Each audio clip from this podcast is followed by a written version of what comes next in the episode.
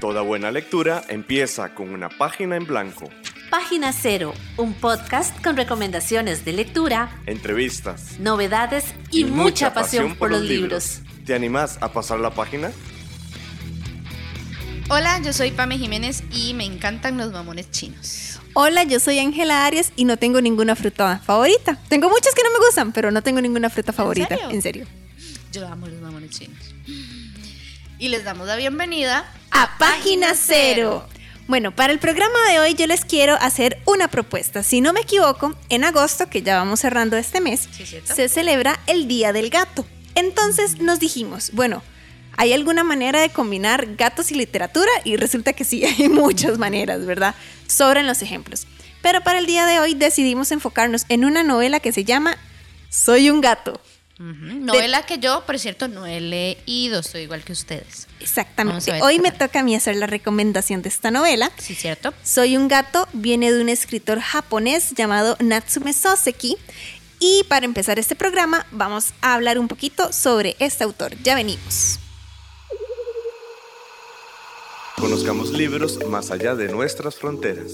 Conozcamos historias que vienen del otro lado.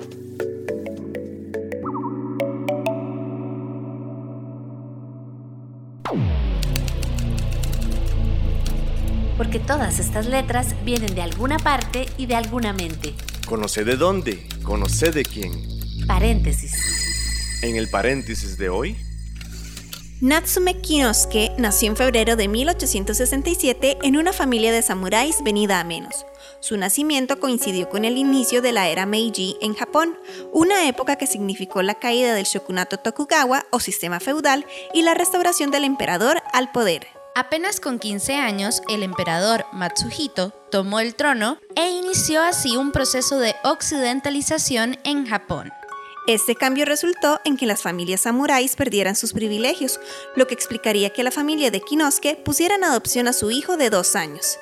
Así, él vivió con los sirvientes de sus padres hasta los nueve años. Semejante historia lo convirtió en una persona solitaria y desconfiada, con momentos depresivos, incluso cuando regresó con su familia biológica. Desde adolescente se enamoró perdidamente de la literatura china, aunque su familia desaprobaba sus sueños de convertirse en escritor. Por eso, en 1884 asistió a la universidad para estudiar arquitectura, aunque terminó estudiando lengua inglesa. En 1886 conoció al poeta Masaoka Shiki, quien le dio a conocer el arte de la poesía haiku. Sumado a su amor por la literatura china, tomó un nuevo nombre de origen chino con el que firmaría sus obras literarias, Sooseki, que significa necio o testarudo.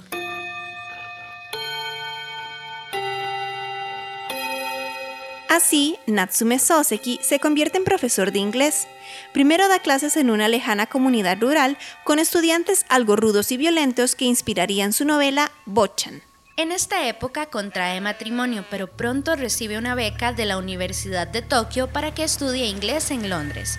Parte entonces a Inglaterra, donde lamentablemente se le excluye de los círculos literarios por su origen japonés. Sin embargo, hay algo positivo de esta enorme soledad en tierras extranjeras, la lectura. Soseki consumió tanta literatura inglesa que su obra se vio increíblemente influida por esos autores. Cuando regresó a su tierra natal, el gobierno esperaba que Soseki se convirtiera en el experto de la literatura sajona en Japón. Así, se convirtió en profesor en la Universidad Imperial, donde enseñó teoría literaria y crítica literaria. Aunque ya tenía experiencia con pequeñas colaboraciones en revistas literarias, la fama le llega en 1905 con su novela Soy un gato. Esta obra la publicó primero como entregas en la revista Hototogisu de su amigo poeta Masaoka Shiki. Más adelante publicaría libros como La Torre de Londres, Botchan y Kokoro o Corazón, considerada su obra cúspide. Luego de unas 14 novelas y una adicional que no pudo terminar, Soseki falleció a los 49 años a causa de una úlcera péptica. Construyó las bases de la literatura moderna japonesa, por lo que su rostro estuvo presente en los billetes de mil yenes. En el aniversario número 100 de su muerte, Japón lo recordó con la creación de un robot de Natsume Sooseki, quien da clases y recita pasajes de la obra literaria del autor para interesar a los estudiantes en la literatura. Ah, y por cierto, este robot emplea la voz de Natsume Fusanosuke, su nieto.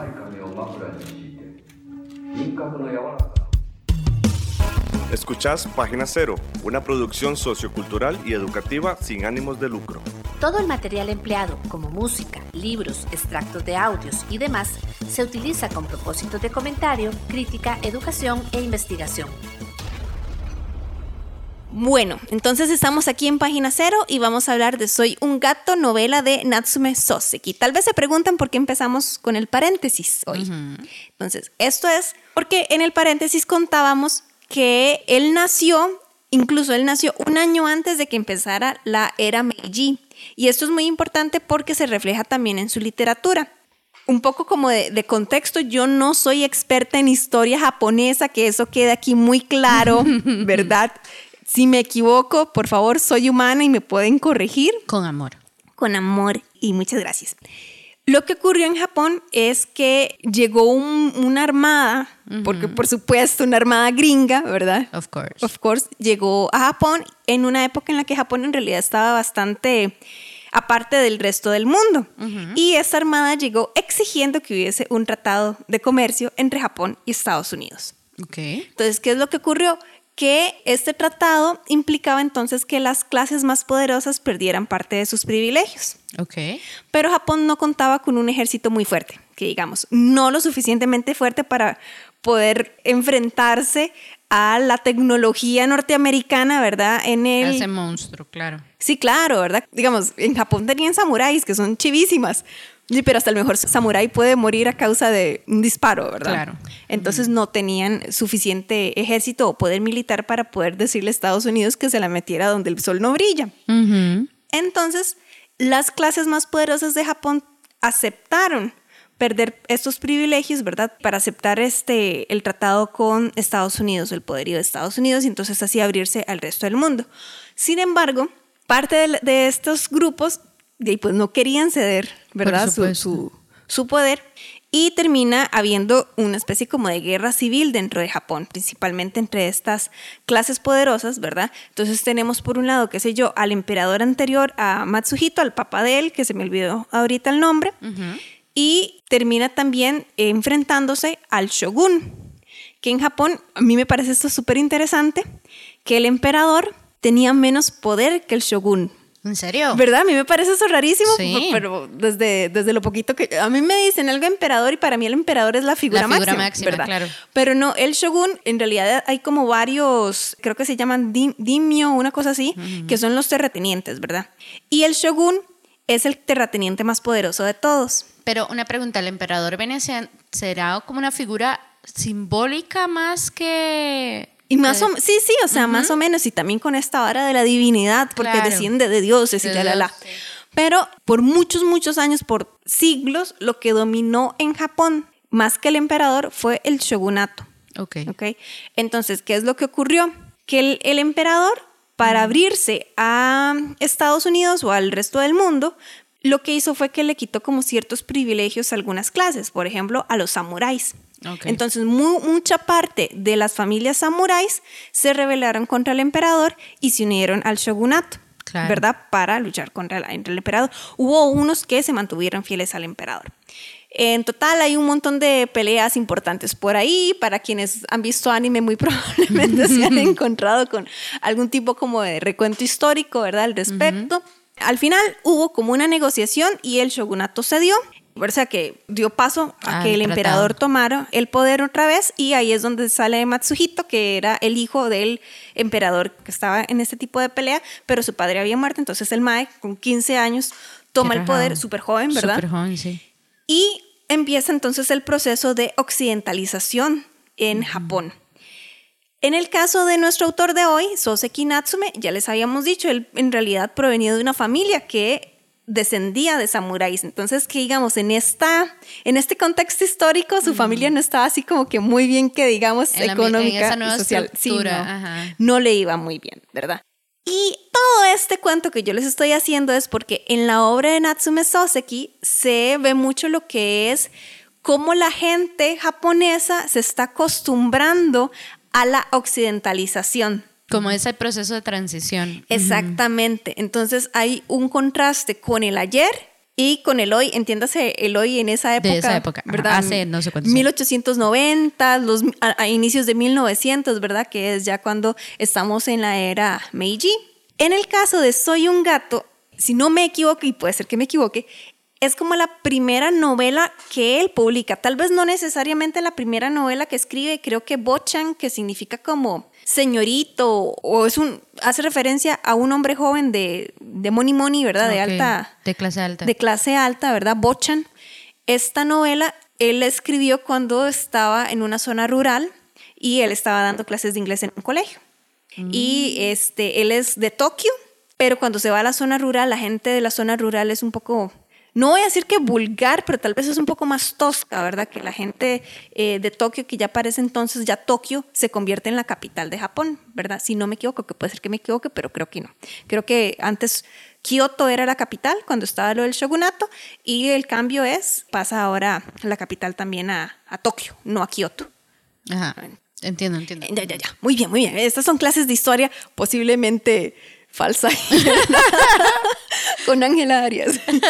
Entonces, él escribe aparentemente Bochen en estos años cuando él está dando clases a estos estudiantes un poco rudos, ¿verdad? para, para su delicada contextura de, Claro. de, de Ja- de Tokio, ¿verdad? En todo caso, Soy un gato, si bien tal vez no es la primera novela que él escribe, sí es la primera que él publica. Y a mí lo que me llamó mucho la atención leyendo esta novela, bueno, en realidad hay muchas cosas que me llaman la atención, es que empieza a publicarla por entregas en una revista literaria. Ay, como Sherlock. Sherlock Holmes lo, lo, Ah, ya, ya, lo ya. publicaban, ¿verdad? En- Sí, que de hecho antes eso era muy común, ¿verdad? Yo creo, de nuevo, un montón de, de- de conocimientos inútiles y tal vez están errados. Yo escucho un podcast que se llama No sé, dime tú, que es una pareja de venezolanos. Y cuando están hablando así, no saben si lo que están diciendo es totalmente como tal, ¿verdad? Dice que están dando cultura con dudas. Ah, muy bien. Bueno, esto es semejante. A lo que quería llegar es que creo que Cervantes también así fue como publicó El Quijote, ¿verdad? Creo como que por sí, entregas. Creo que sí. Ajá. Yo el que tengo súper presente es Sherlock, por todo lo que pasó en la historia. Pero bueno, Eh, Eso será tema, Para, otro, Sí. para otro podcast. En todo caso, soy un gato. Así es como se empieza a publicar. Entonces a mí eso siempre me llamó mucho la atención ver el éxito de una historia por entregas que se llega a publicar en un libro. Y este es un libro grande. Sí. déjenme- Bueno, la letra no está tan chipita, ¿verdad? Sí, pero tampoco es una letra grande. No, no, no, pero digamos, se la juega. Sí, son 646 páginas de la publicación con la editorial Impedimenta. Esta es la primera vez que, que leo algo de esta, de ¿Qué esta es ese libro tan bonito? Es que tiene como una, una portada externa y ya vos cuando le quitas como la, La, portada cubierta, la cubierta, así como de sí, papel. encontrás otra, otra versión de la es portada. preciosa porque es el dibujito del gatito. Yo Ese le digo Pamela, sí, yo le digo. Pamela que es un gato tan feo que es bonito. Yo lo veo lindo. ¿Será que me gustan los gatos feos? Bueno, ahí, ahí ustedes es probable. Es más, lo que vamos a hacer es que la foto que va a acompañar este podcast va a ser el libro sin la contraportada. Lo acabo de Sin la decir. cubierta. Sin la cubierta. Ajá. O sea, solo. O sea, voy a poner eso y otra. O lo voy a poner en algún lado. Mm. Bueno, vamos de a ver, vamos a ver. Va a ser dos imágenes para ese, solo para que se aprecie el gato. Ok, está bien, está bien. Vos también podés sugerirnos lecturas. Unite a nuestra página de Facebook y contanos cuáles son tus libros favoritos y por qué. Cada semana, las sugerencias más atractivas aparecerán en nuestra lista de deseos en redes sociales. Y también las consideraremos para futuros episodios. Búscanos en Facebook como PG0. Yo quisiera como darles así la primera línea con la que inicia. Soy un gato aunque todavía no tengo nombre. Ok. Entonces, ¿qué es esto? Que es la historia de un gato, él es el protagonista, El que narra es el gato. el que narra es el gato, ¿verdad? Entonces, tal vez sea un spoiler, pero yo también lo, lo suponía mientras iba leyendo, ¿verdad? Yo decía, yo decía, maldita sea, esta novela va a terminar solamente cuando el gato Algo le pasa. Algo le pasa, ¿verdad? Porque, o sea, si empieza con el nacimiento del gato, ¿verdad? ¿Cómo creen ustedes que termina la historia? ño, ño, ño. anyway, eh, siguiendo por ahí. Es un gato callejero, bebito, que eh, por cosas del destino, ¿verdad? Termina viviendo en la casa de un maestro, de un maestro de inglés. Ah, caray. Ay, caray, ¿verdad? Un maestro de inglés que da clases en un colegio. Ah, ah caray. Muchas cosas similares. O sea, sí, no es una coincidencia, ¿verdad? Que eh, en realidad en, varias de las novelas de Soseki, el protagonista o, o haya profesores o haya escritores o haya estudiantes, ¿verdad? O sea, eh, los escritores escriben de aquello que conocen. Por supuesto. Entonces, este, este gatito termina viviendo en la casa de un maestro, que el maestro tiene como estas ínfulas como de grandiosidad, ¿verdad? Él quiere también ser escritor, tiene su grupo de amigos. Ahora no me acuerdo bien los nombres de sus amigos porque eh, yo no soy, vamos a ver, a mí, aunque me encantaría, yo en realidad no hablo japonés, ¿verdad? Bueno, y como se pudieron escuchar, yo no hablo nada de japonés. Sí, que, que para hoy hicimos las secciones, entonces estábamos ahí batallando un poco con las pronunciaciones. nombres, como así. Aquí estoy viendo que el profesor se llama Kushami y además tiene una úlcera dispéptica. ¿Qué es eso? Ahora, ¿Qué es eso? Es una úlcera en el estómago. Ah, ok. Entonces no puede comer ciertas cositas porque le irrita. Le cae mal. Qué difícil situación. Y de eso se murió el, autor, ¿verdad? Entonces tampoco es casualidad, digamos.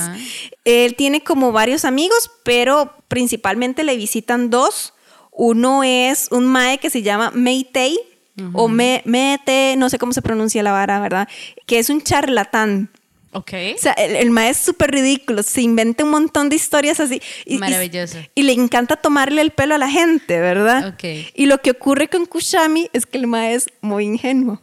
Ah, entonces lo pasa molestando muchísimo. Sí, o sea, entonces, digamos, el maestro es súper arrogante. Kushami, ¿verdad? Como él es profesor y habla inglés y tal, ¿verdad? Entonces, este, él se cree el papá de los tomates, como decimos en Costa Rica. Y por eso, evidentemente, es más fácil que le tome el pelo a alguien que es tan inteligente, pero también como tan cara dura, ¿verdad? Como su amigo Meitai, que es, es un amigo, ¿verdad? Y luego tenemos a un joven estudioso que a lo que entiendo es que fue como estudiante de, de Kushami y se llevan bien y, lo sigue visitando. es, es, amigos. es un estudiante universitario que se llama Kangetsu. Y Kangetsu al madre le gusta coquetear, digamos. Ok. Y hay una de las vecinas de Kushami que es de Moni Moni. Ajá. Y los de Money Money son súper mega odiosos. Ok. Y esta familia, principalmente lo que es el esposo y la madre, que es una odiosa también, pero, pero irritante. Y el, el de la familia pudiente, el papá, no solamente es irritante, sino que no le gusta como que Kushami lo menosprecie, ¿verdad? Porque para Kushami él es como, ay, sí, a mí no me importa que usted tenga plata o no, ¿verdad? Entonces, no solamente es arrogante, sino que tampoco el MAE tiene como consideración hacia los sentimientos de las demás personas y eso en Japón es un gran no, no, ¿verdad? Usted tiene que ser bastante considerado con sus semejantes. Claro. Entonces, al... Es un poco clasista, imagino también, o no, o no tanto clasista, sino como... Sí y no, digamos, lo que tiene más bien este profesor Kushami es que al MAE no le importa aparentar o, mantener como... Las apariencias. Sí, digamos, si al MAE le cae a alguien mal, el MAE no va a hacer nada por fingir lo contrario. Ok. ¿Verdad? Él sabe dónde gastar sus energías, digamos. Sí, sí. Y, digamos, el maestro está en su mundo y que nadie lo moleste en su mundo. Y para el, su vecino rico, eso es inaceptable. ¿Cómo no le va a dar el respeto que merece un hombre de negocios en la era Meiji? ¿Cómo se atreve? entiendo. Y eh, bueno, pues intenta hacerle como la vida es imposible a Kushami. Y a veces sí, a veces no le funciona el, esto porque Kushami no siempre se da cuenta, ¿verdad? O sea, como que el, a Kushami le cae mal el Mae, pero no se da cuenta de los esfuerzos del Mae para estropearle la vida porque Kushami está en otra onda, ¿verdad? Es como que no nota lo que va alrededor de él. Pero nosotros nos damos cuenta de todo esto porque el gato sí lo nota. ¿Verdad? El gato es nuestros ojos, digamos. El gato es nuestros ojos y es un gato súper divertido porque al igual que estos personajes, ¿verdad? Está el charlatán, está el enamorado, está este Kushami que es como ingenuo, pero arrogante, pero desconsiderado, ¿verdad? Que el mae como que no termina de caer verdaderamente en cuál es su rol, su rol ¿verdad? Él, como que no entiende ni siquiera su propia posición social, que no es buena. En realidad no es buena, la familia de él no tiene plata, pero es un profesor, ¿verdad? Claro. Entonces este gato aprende, y pongo así entre comillas, aprende un poco como de crítica literaria y de, de varas así. Es un gato intelectual. Es que es un gato intelectual, pero es un falso gato intelectual, porque obviamente si sus maestros es un charlatán, un enamorado y un profesor que en realidad no sabe qué tan patético es, el conocimiento de este gato es bastante limitado, pero al mismo tiempo el gato sabe que la gente es un charlatán, un enamorado y un fracasado, ¿verdad? Entonces él de alguna manera también los critica, entonces los critica muy divertidamente, muy sarcásticamente, con muchísima inteligencia, pero al mismo tiempo él tampoco tiene como todos los datos, ¿verdad? Como toda la formación, no toda puede, la información. No puede, sabe que está, algo está mal, pero no sabe corregirlo, digamos. O, o no sabe... O tiene, o sea, tiene, Tiene sus idea, ideas de ajá. cómo corregirlos, pero obviamente es como desde la perspectiva de un gato. De un gato. Y tenemos también, Un momento, por favor. un momento, por favor, está llegando nuestra Llegó comida. la comida. Un momento. Página Cero es una producción gratuita para amantes de los libros. Pero para mantener el podcast necesitamos una ayudita. Por eso te agradecemos que escuches esta pausa publicitaria. Ya casi volvemos con más lecturas. No solo de libros vive el lector. Ni la lectora. Si te gusta Página Cero, por favor considera apoyarnos con tu patrocinio en Patreon. Así tendrás acceso temprano a episodios especiales del podcast y a contenido exclusivo para mecenas. Al mismo tiempo, nos ayudas a mantener este proyecto con vida. Encontrá más información en nuestro sitio web pg0.com. o visitar directamente el sitio www.patreon.com barra inclinada pg0. Es hora de pasar la página cero. Ver. Entonces, después de que almorzamos, Delicioso. estaba muy chico. Vamos, ah, que por cierto, comimos comida japonesa. Sí, cierto. es que es temática. Ah, Es temática, es temática. Entonces estábamos hablando de Natsume Soseki, ah, del gato. del ya me- gato. Sí, ya estábamos empezando a descubrir la personalidad del gato y que el mae era como, hmm. Y como que también era como que conocía mucho de lo que hablaban sus dueños, pero que igualmente como que los criticaba porque ellos no. No es que no sé cómo explicarlo. Es que el gato en realidad, al igual que su dueño, que es verdad, que su, ay, es que se me olvida el nombre, Kushami, ¿verdad? El profesor Kushami, el gato también hace como una crítica social. Wow, ajá. ¿verdad? Entonces es muy curioso porque es una crítica de este proceso de occidentalización en los primeros años de la era Meiji a través de los ojos de un gato, que además los gatos tienen esa reputación de sírveme humano. Claro, por supuesto. ¿Verdad? Como los gatos somos superiores a los humanos y algún día nos armaremos una revolución, ¿verdad? Eso es lo que dice el ahora que lo pienso, tiene mucho sentido que el autor escogiera un gato que un perro, porque eso no, dentro de la estructura que tienen de personalidad los perros, no podría dar esa parte crítica. El perro probablemente sería como, oh, Todo lo que Dios. dice mi, mi humano es cierto. Exacto, sí, sí, sí. Entonces, es muy curioso ver esto desde la perspectiva de un gato. Es una novela que vamos a ver, yo no sé si a vos te ha pasado, Pamela, que lees una obra, puede ser un cuento, una recopilación de cuentos, ensayo, novela, etcétera, etcétera. Lo estás leyendo y decís, bueno, no es lo que más me ha gustado, pero por algún motivo, razón o circunstancia lo sigo leyendo. Y termino de leer el libro y tal vez queda así como, ¿me gustó o no me gustó? Y lo seguís pensando y lo seguís pensando. Y conforme pasa el tiempo, a mí lo que me pasa generalmente con estas novelas es que decido, me sí me gustó. Claro. Entonces, eso es lo que me pasó con Soy un gato. Porque sí es una novela muy densa, ya vimos que es larga, más de Grandecita. 600 páginas, ¿verdad? Y como este gato está haciendo una crítica social también de toda esta era, mete muchísimo del contexto histórico que llevó a la era Meiji. Y al mismo tiempo también mete mucho lo que es este, figuras de la literatura y de la poesía, tanto japonesa como china, incluso también de la, de la inglesa, que es en donde se, se formó El escritor, claramente. Ajá. Y entonces, ¿qué significa esto? Que si vos lees esta novela sin estos conocimientos previos, se te puede hacer un arroz con mango, ¿verdad? Que- Claro. Que, tal vez eh, no vas a captar o a disfrutar tanto las referencias y la ironía y, y, ¿verdad? y el toque pícaro de este protagonista gatuno, porque si no tenés este contexto, no lo vas a pescar. Claro, va a ser un nombre o una cosa cualquiera. Ahora vamos a ver, yo no tenía este contexto, ¿verdad? Entonces, y yo leyendo la novela, yo decía, fijo, si yo entendiera de dónde viene esto, me haría más gracia. Afortunadamente la novela, que como les digo, esta es una edición de Impedimenta, tiene varias eh, notas de página. Entonces te explica algunas cositas. Yo y entonces agradezco mucho eso. Claro. Ah, sí, es maravilloso. te mete, ¿verdad? Y te ayuda a entender algunas cosas. Entonces, por ejemplo, qué sé yo, este, que Kushami se llamaba así, creo que sí, el profesor Kushami, en algún momento se pone a hacer como el epitafio para la tumba de un amigo que era un poeta, ¿verdad? Y nos damos cuenta que es que en la vida real, el poeta este que murió, o el escritor este que murió, era amigo del autor. Ah. ¿Verdad? Entonces ahí vo- vos estás viendo como este tipo como de contexto, ¿verdad? De cómo, de paralelismo. Justo eso te quería preguntar cuando estabas contándonos eh, del libro. Yo decía, hmm, ¿tiene algún tipo de creación autobiográfica, digamos, la producción de los libros? ¿O son solo estas, digamos, como wings que hace el autor con ciertos elementos que se parecen realmente a, a él y a su contexto, digamos?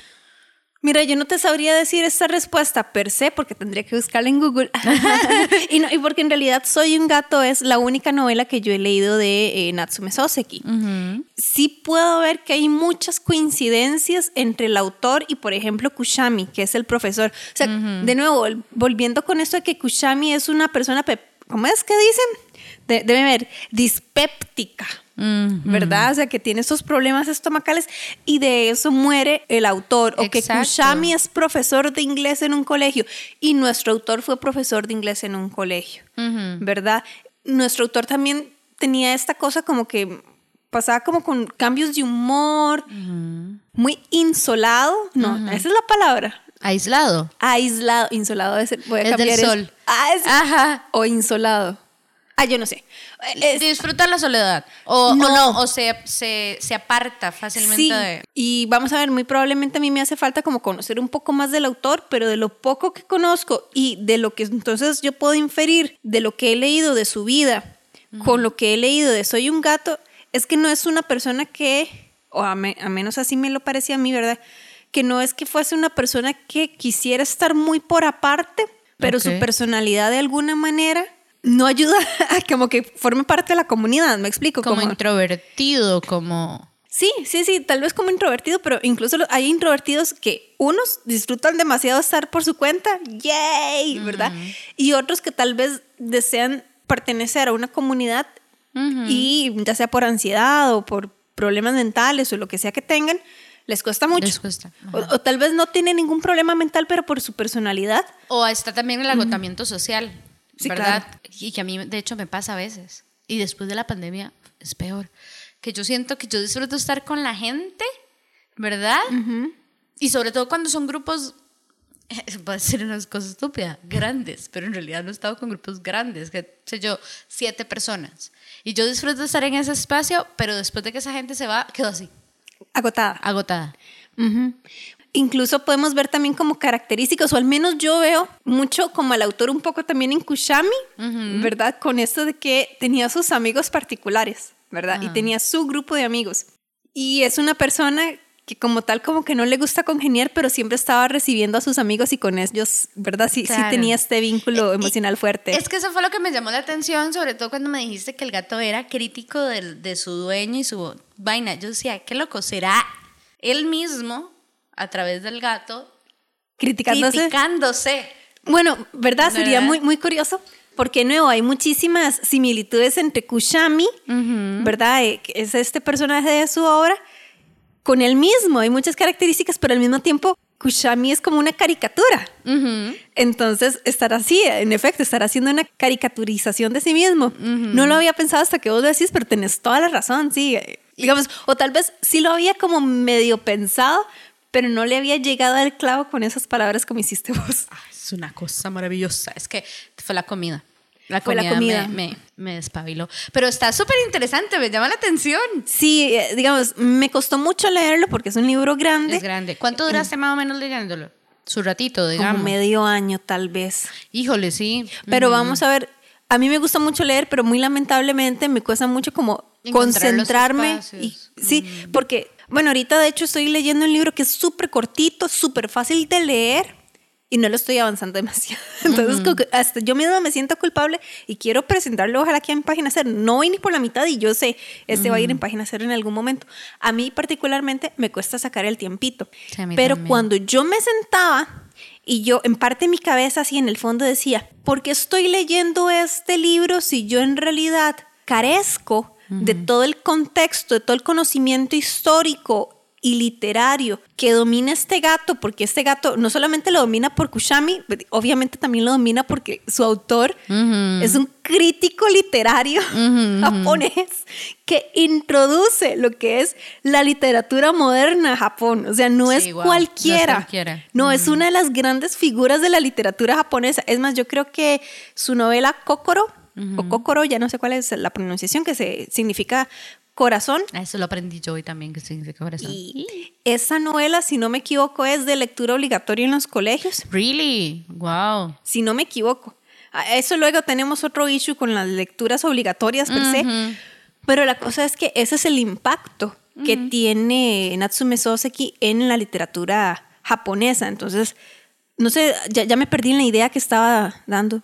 Pum, pum, pum, pum. Eh, Sí, no, que estabas diciendo que en algún momento te preguntaste cómo ah, llegabas a leer este libro sin un mayor conocimiento histórico. Exacto, ¿verdad? Porque de nuevo yo tenía aquí como los pies de página y tal como para guiarme, pero yo al mismo tiempo decía, este tiempo que yo estoy dedicando a leer esta novela podría estarla dedicando a leer alguna otra que me emocione más, que me llame más la atención, que entienda mejor por qué sigo leyendo esto y cuando me daba cuenta no había avanzado una página, había avanzado 20. Claro. ¿Verdad? Porque entonces, de nuevo, tiene como este algo que hace que vos sigas en, la historia y que no es que no sucede nada, pero tradicionalmente, como en lo que se llama el, viaje del héroe, ¿verdad? No lo sigue per se y es el viaje del héroe es algo, una estructura a la que estamos muy acostumbrados y acostumbradas, ¿verdad? La aventura de este héroe. Esto no sigue esa aventura. ¿verdad? Pero puede ser que lo que yo voy a decir ahorita sea una abominación, pero me parece que eso no es mucho de la, de la literatura japonesa. Ajá, como que no siguen yo siento, no sé, como les digo, puede ser que lo que yo estoy diciendo es una estupidez y que no tenga ningún sentido, pero siento que esto del viaje del héroe y toda esta estructura, digamos, de los textos o las historias, son más de este lado del mundo que de allá. Allá tienen, bueno, yo que he leído otros, otros libros de personas asiáticas, ¿sí, verdad? Ajá. Siento que los, los libros tienen otra estructura totalmente distinta y otra forma de contar las historias que no se parece a cómo hacen aquí a veces las cosas, pero no sé si tiene sentido lo que digo. Bueno, un momento otra vez de Ángela jugando de intelectual, aunque ella evidentemente no es crítica literaria ni nada. Lo agradecemos. El viaje del héroe en realidad está basado eh, de un estudio de un compis que se llama Joseph Campbell, que él se puso a analizar las diferentes estructuras de los mitos alrededor de todo el mundo. Entonces, la mm. estructura del viaje del héroe en realidad es un patrón que de manera como interiorizada en la humanidad seguimos a contar mitos e historias en todo el mundo. Lo que ocurre para mí, ¿verdad? En, en, mi limitado conocimiento, ¿verdad? Y con mi humilde percepción, que este Soy un gato de Natsume Soseki no necesariamente sigue el viaje del héroe, porque si bien digamos que nuestro gato tiene a su mentor, que es el maestro, ¿verdad? Y en realidad podríamos decir incluso que tiene sus mentores ¿verdad? Qué sé yo, que tiene sus guardianes del umbral, qué sé yo, como creo que se llamaba Osan, que es la, la sirvienta de Kushami y la chavala trata muy mal al, gato, ¿verdad? Mm. O, pero mi punto es como que la historia per se no sigue una sola línea como de aventura o de objetivo, ¿verdad? No, no busca un objetivo, no tiene un objetivo per se. Tal vez un lector que piensa, que si estoy viendo la historia desde el punto de vista del gato, la historia de Kushami y sus amigos puede continuar, pero solamente hay una manera en que nosotros vamos a terminar de, conocer esta historia. ¿Cómo es el buen entendedor? Pocas palabras. Ya muy probablemente haya gente que entienda cómo es que terminó este libro, ¿verdad? Yo ya lo sospechaba, pero mi punto es como que no hay un objetivo claro para el gato.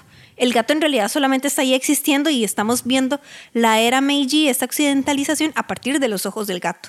Eso es todo per se no hay un objetivo de nuestro protagonista, pero me parece que el objetivo de esta novela es mostrarnos este proceso de occidentalización, ¿verdad? Es como un retrato de la época, lo cual está muy bien, porque de alguna manera entonces yo terminé aprendiendo algo completamente nuevo y te pude hacer toda esta reseña entonces de cómo es que llegó el proceso de la era Meiji, ¿verdad? Entonces aprendí algo, lo cual es algo muy chivo cuando vos estás haciendo lectura, precisamente además de países que tienen una historia completamente distinta a la tuya. Y que nosotros desconocemos, además, ¿verdad? Todas sus particularidades y todo.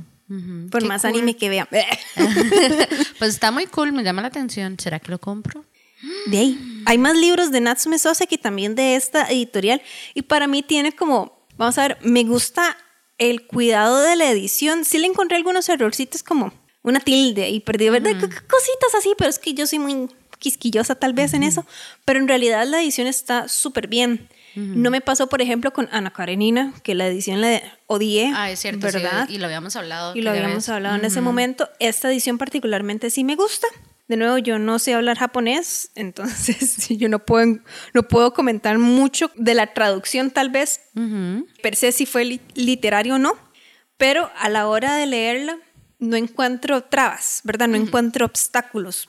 Puede ser que es que él sea muy, que es la manera de contar su historia de narrar y todo esto sea sencilla de leer. Es que a mí me pasó una, con un libro que ahorita no recuerdo cómo se llama el autor. Creo que se llama Lo Bello y lo Prohibido. Lo Bello y lo Triste. De, se llama, es un autor japonés, Yasunari Kawabata. Yasunari Kawabata, sí. Ajá. Que con él, cuando leí ese libro, me pasó eso que vos me decís. Que dijiste un poco del gato y el objetivo y tal. O sea, me dejó como una sensación parecida a esa que vos decís, como que no sé muy bien cuál era la intención, porque primero, cuando lo empecé a leer, el protagonista no fue el que yo creía que iba a ser. you know? O sea, eso cuando te vuelve todo y es como, what the f ¿qué pasó? Eh, Viste, me censuré sola. Sí, eso estaba notando, no dije nada, pero. este, pero sí, bueno, por eso te decía que si habrá, si esa manera de contar las historias que efectivamente no es lo de lo que dije anteriormente, pero esa forma de contar las historias tan particular creo que es muy del lado eh, occidente, occidente, right? Occidente. Oriente. No, Oriente. Oriente. Nosotros somos occidentales. Sí, es cierto. Mira, no, no te tengo una respuesta claramente, entonces yo debería leer más literatura japonesa. No, yo también. Yo he leído, así como que yo recuerdo, como tres autores japoneses. Eh, Haruki Murakami, que es el que más he leído. este Natsume Soseki, que solamente he leído uno. Y hay otro autor, pero se me olvidó el nombre. Mm. Y también se me olvidó el nombre del libro. De hecho, yo creo que yo solo he leído también como tres. Igual, Haruki, que es el que más he leído. Este, que de hecho fue por el club de lectura que les he mencionado. El famoso club, el famoso de, club de lectura. Se lo leímos ahí. Y otro que me recomendó mi primo, que a él le encanta, de hecho él es fanático de, de Murakami, que era sobre el haiku que me parecía tan bonito. O sea, yo no sabía ni siquiera que era un haiku. Y cuando me lo explicó y tal, leí el libro, ay, qué bonito, me pareció súper bonito. Y tenía que ver un poco con el libro que leí, el haiku de las palabras perdidas, ese lo leí. ¿Perdidas o prohibidas? Perdidas. ¿Perdidas? Prohibidas.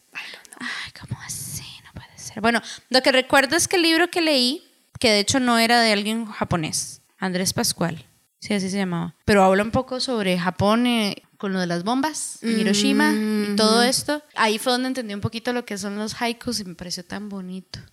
Sí, como te decía, entonces yo en realidad como que particularmente literatura japonesa no domino. Me he encontrado particularidades, evidentemente van a contar la historia súper diferente como la hacemos nosotros aquí en Occidente. E incluso, qué sé yo, en Europa del Este la manera en que cuentan las historias es diferente a Europa del Oeste, ¿verdad? Y en el caso de esta literatura japonesa, de lo que he leído, sí me he encontrado como ciertas características en común. Sé que hay como novelas de Natsume Soseki en que el protagonista no tiene nombre. ¿A quién te parece? ¿Quién te suena? A Haruki. A Haruki Murakami, ¿verdad? Que muchos de sus protagonistas no tienen... No tienen nombre no tienen nombre, pero de nuevo, es que Natsume Soseki es uno de los fundadores de la literatura moderna japonesa. Entonces, claramente la gente que le viene detrás va a seguir este. Es referencia. Claro, es referencia. De la misma manera que entonces escritores occidentales son referencia también para Natsume Soseki porque él pasó su temporada, ¿verdad?, en, Londres. Entonces, es una manera en como que meten algún tipo como de estructura también de literatura occidental pero desde el punto de vista de un japonés, y ya Claro. con sus sabores. No sé si esta es una buena o una muy mala analogía, ¿verdad? Pero es como el sushi en Occidente. Una tropicalización. diría Completa. Bueno, aquí en, Bueno, en- en Costa términos Rica de es acá Rica. tropicalización, ¿verdad? Ajá. Pero, pero sí, o sea, ¿Cómo vos se estás- diría en otro lugar? occidentalización. Orientalización. Occidentalización, porque ya el Ah, sí. sushi es japonés. Sí, sí, sí. Digo, cierto. oriental. Sí, sí. cierto. Bueno, ya, no, ya nos fuimos por las ramas. Sí, es que estábamos comiendo eso, entonces todavía Sí. seguro no lo superamos. Delicioso. Mi punto es que obviamente el sushi como tal, digamos, no es un platillo occidental, Ujú. pero lo consumimos en Occidente con nuestras particularidades y muy probablemente en japonés, donde vea la manera en que nosotros le echamos Le mayonesa y queso crema y plátano maduro al, Sí, va a al, decir, al sushi, ¿verdad? Es como, ¿what? Claro, por supuesto. ¿verdad? Pero, ¿y qué es eso, verdad? Es una manera en que interpretamos esa comida. Bueno, en el caso de Natsume Soseki hace una interpretación también a la hora cuando él hace su literatura. Qué chiva, qué ¿Verdad? bonito. Sí, me gusta mucho. Aprendimos algo nuevo. Sí, es cierto, muchísimo. Y además comí muy rico. Wow. Un día provechosísimo, sin preguntar. Súper chiva. en todo caso, entonces, este fue el programa que estamos haciendo dedicándolo al Día del Gato, que no me acu- creo que era 4 de agosto. Creo que sí, ya, ya te confirmo. O sea, ya, ya, si, si era 4 de agosto, evidentemente nos pasamos bastante la fecha, pero todavía Sí. estamos en agosto, entonces está bien. Sí, sí, sí. De hecho, 8 de agosto. Ah, dice 8 que de agosto. 8 Igual de nos pasamos la fecha. Ajá. Pero, como de nuevo es lo del Día del Gato, vieras que yo les tengo una curiosidad sobre gatos y literatura. ¡Yupi! Entonces, se los vamos a compartir. En el mundo de las letras hay misterios, trampas, traiciones. Amores, anécdotas y curiosidades de papel. Key West, Cayo Hueso, en Florida, fue hogar del escritor Ernest Hemingway. Se cuentan historias de cómo trabajaba en su literatura en las mañanas y por las tardes paseaba por las calles, el puerto y las tabernas de la localidad. En esta zona llegaban muchísimos barcos provenientes de todas partes del mundo, que además de turistas y migrantes, traían consigo historias y otros pequeños viajeros. Una noche, Hemingway regresó a casa con una gatita blanca a la que llamó Snowball o bola de nieve. Fue un regalo de uno de sus amigos marineros que creían que gatos como Snowball traían buena suerte. ¿Por qué creerían esto? Porque Snowball era una gatita polidáctil, o sea que en vez de cinco tenía seis dedos en sus patas. Incluso hay gatos polidáctiles que tienen siete, ocho o más dedos. Algún tiempo después, Snowball tuvo sus propios gatitos y todos nacieron como polidáctiles. Hemingway amaba a sus mascotas y es por eso que estos animales también se conocen como gatos Hemingway. Hoy en día, la casa en Key West, Cayo Hueso, donde vivió el escritor, es un museo y hogar de unos 50 gatos polidáctiles, descendientes de esa gatita blanca que enamoró al escritor. Estamos en la red. Búscanos en Facebook, Twitter, Instagram y YouTube. En estas redes sociales nos encontrás como PG0. La quiero mucho, tenía muchos deditos. Sí, era una gatita súper bonita. De hecho, me estoy acordando de algo. Para que sepas, eso probablemente queda en el podcast. Esto que acabo de decir me parece muy bien. Es que estaba recordando. Hay una canción de BTS. Claro que sí. Obvio, porque se dieron cuenta que no había hablado de BTS en todo el programa, todo pero el- tenía que sacarlo en algún momento. Por supuesto que sí, necesitaba sacarlo en algún momento. Hay una canción que se, de, de BTS que se llama Serendipity. Es una de mis canciones favoritas. La escribió mi novio. Todas las canciones de ella son favoritas. Sí, es cierto. La escribió mi novio Kim Namjoon. Y habla de un gato cálico. Y los gatos Oh. cálicos en Corea son gatos de buena suerte. Entonces, él le dice a la chavala en la canción, o el chavalo, no sé en realidad cuál es su, ¿cómo se dice? Su equipo. Sí, sí, su, su gusto como tal. Le dice que ella es su penicilina, que lo salva de la vida, digamos, de verdad, y que él es su gato cálico, que le trae buena suerte. Y que los dos, su amor es tan bonito y tan importante y tan así, que mm, sea, que como que el universo debe estar como celoso de ese amor que existe entre ellos. Pero es súper bonito porque el gato cálico les da, es, significa eso, buena suerte. Pero él es el gato cálico. Él es el gato cálico. Pero vos sabes que los gatos cálicos son hembras.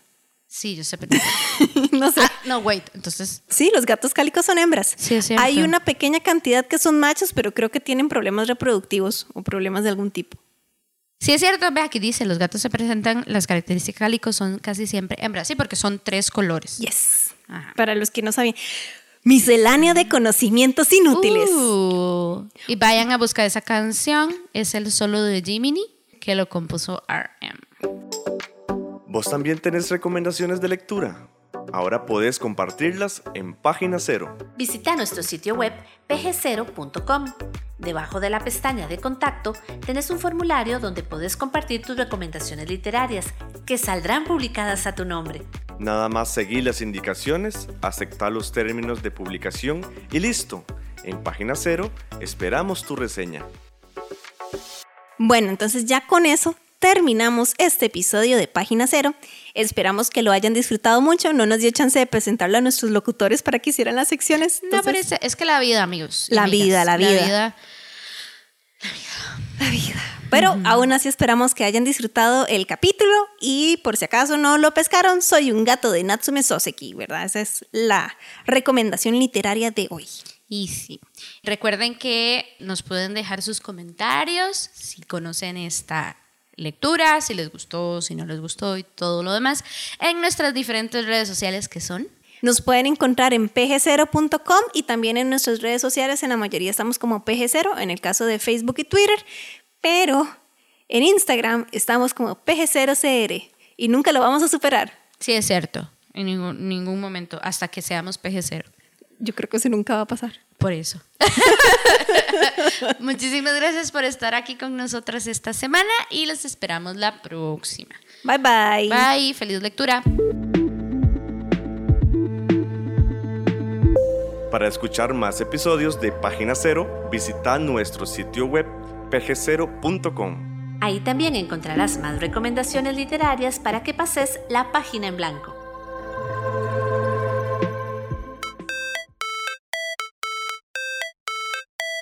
Esta producción participaron Sadie Salas, Y Manuel Zumbado. en locución Jason Zanabria. Como técnico de grabación, Página Cero es una producción de Pamela Jiménez. y Ángela Arias. Página Cero es una producción sociocultural y educativa sin ánimos de lucro. Para más recomendaciones literarias, visita nuestro sitio web pg0.com. Para cualquier consulta o sugerencia, escribinos al correo electrónico pg0.gmail.com. Y si te gusta este podcast, por favor considera apoyarnos con tu mecenazgo en www.patreon.com barra inclinada pg0 y recibí adelantos y contenido exclusivo. Ahora sí, pasa la página en blanco e inicia la lectura. ¡Felices letras!